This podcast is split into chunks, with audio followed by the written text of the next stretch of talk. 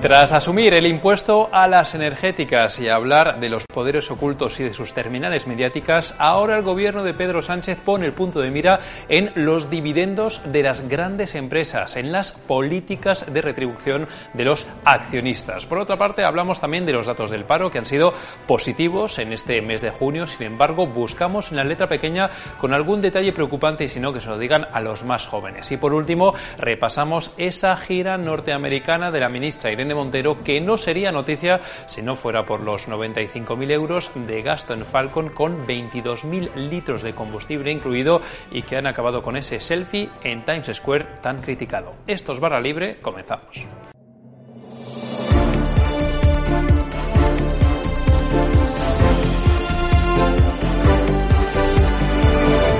Y comenzamos ya esta edición de Barra Libre. Desde hace unas semanas hemos escuchado un cierto cambio de discurso del Gobierno con respecto a la inflación, por una parte, porque ahora ya reconoce que ha venido para quedarse y que vamos a vivir unos meses de otoño-invierno especialmente complejos, con más subidas de precios, y por otra parte, eh, también porque hemos escuchado y leído al presidente del Gobierno en varias ocasiones estos últimos días hablar de los poderes ocultos y de las terminales mediáticas. No sé si estos asustos están relacionados. Mercedes Arayer, ¿qué tal? ¿Cómo estás? Hola, ¿qué tal? Pero aquí lo cierto es que hay una realidad detrás de todo esto, que es la que estás contando hoy en Voz Populi, y es de este gobierno que ahora hace un nuevo viraje, apunta a los poderes económicos en este caso y sobre todo a sus dividendos. ¿Por qué?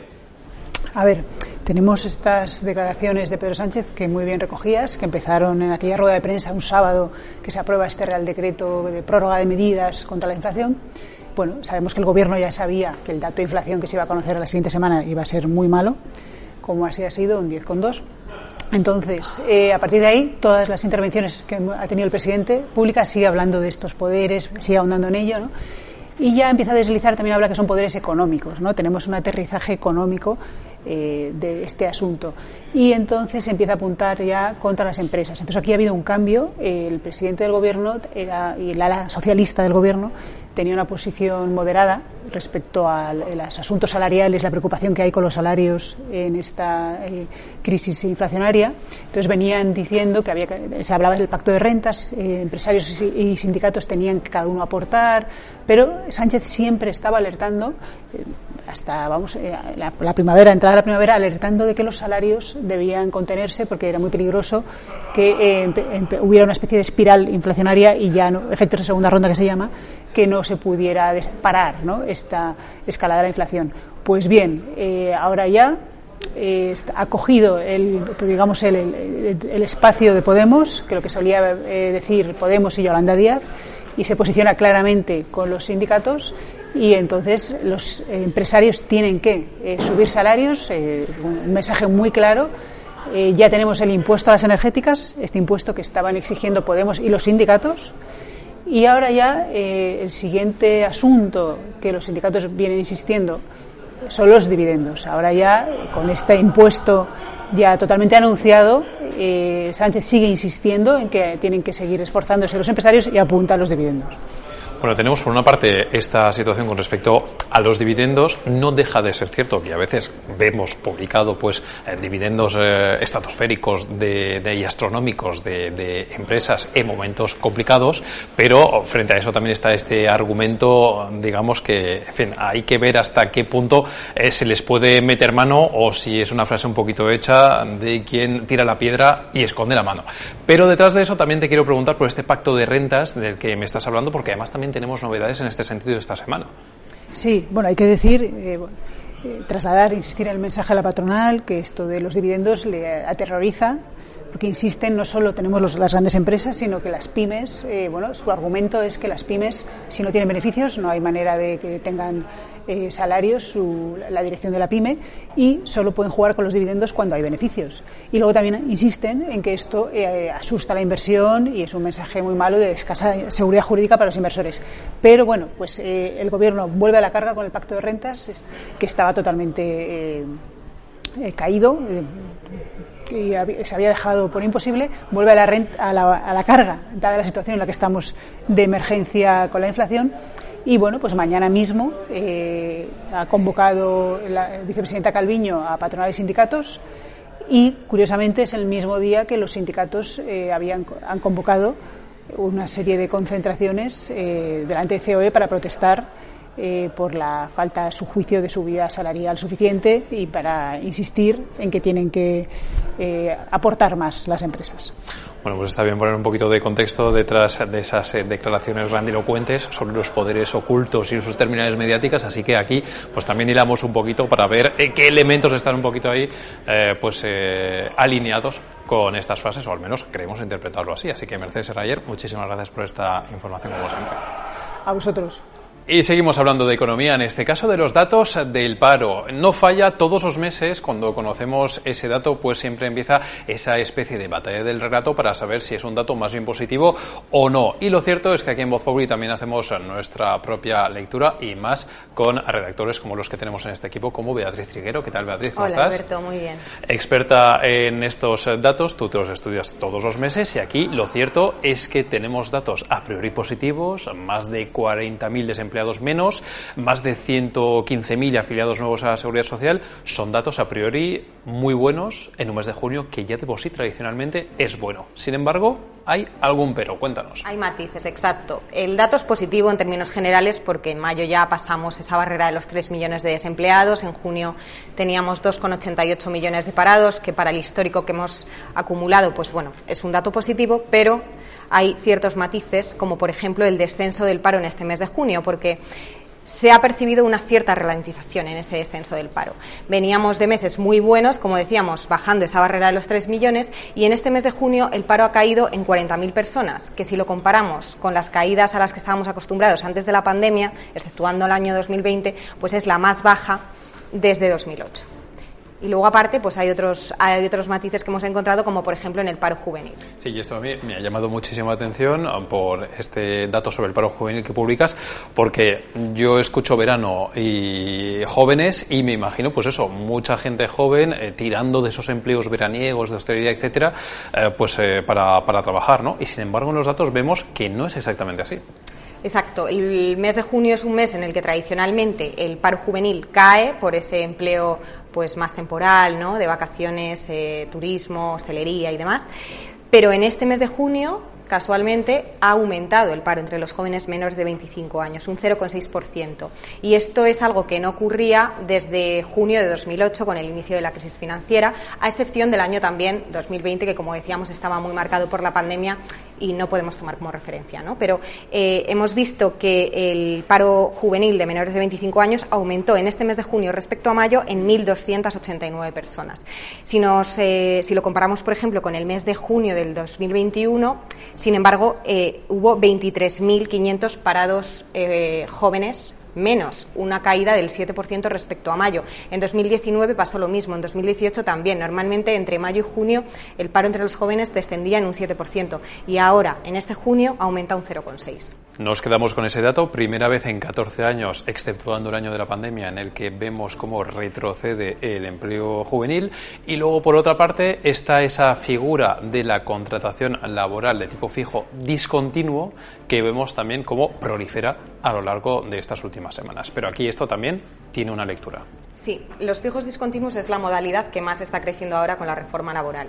De hecho, en junio eh, ha crecido un 966% respecto a junio de 2021, o sea, en un año. ¿no? Hemos crecido, tenemos ahora 966% más de fijos discontinuos que el año pasado.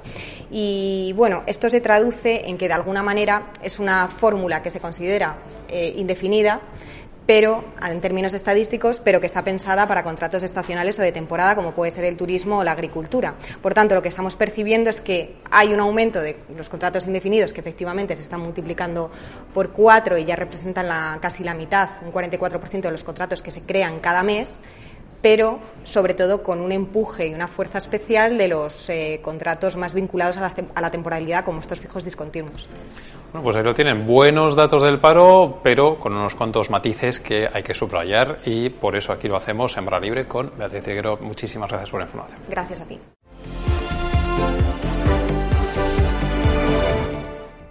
Y vamos con un último tema en barra libre. No debería ser noticia, o al menos no una noticia negativa, que un miembro del gobierno de España viajara a Estados Unidos para reunirse con representantes del gobierno norteamericano o de Naciones Unidas. Sin embargo, cuando este viaje se hace en Falcon y con un selfie en Times Square de por medio y con alguna que otra reunión de criterio, vamos a decir, un poco eh, complicado de justificar, Marina Lías, esto claro, la cosa cambia. ¿Qué tal? ¿Cómo estás? Muy bien, Alberto. A ver, un viaje con esa foto, que es la foto de la discordia que vemos ahí detrás de ti, de la ministra de Igualdad, Irene Montero, además no está sola, vemos otros miembros también de Podemos como Isa Serra. ¿Qué ha pasado y por qué es tan polémico? Y sobre todo, ¿qué te parece esta reunión en Times Square? Que alguno le ha sacado punta a, como por ejemplo, un parecido razonable con una famosa serie norteamericana. bueno, a mí me parece que le ha venido muy bien a Pedro Sánchez porque estaba aquí eh, pues toda eh, la cumbre de la OTAN y como sabemos en el seno del gobierno hay ciertas diferencias de opiniones y posturas distintas con respecto a esta organización, así que ha sido estupendo que Irene Montero, que son eh, las más beligerantes eh, con la OTAN y su equipo, pues se vayan a Estados Unidos justo en, en ese preciso momento, ¿no? O, a la par.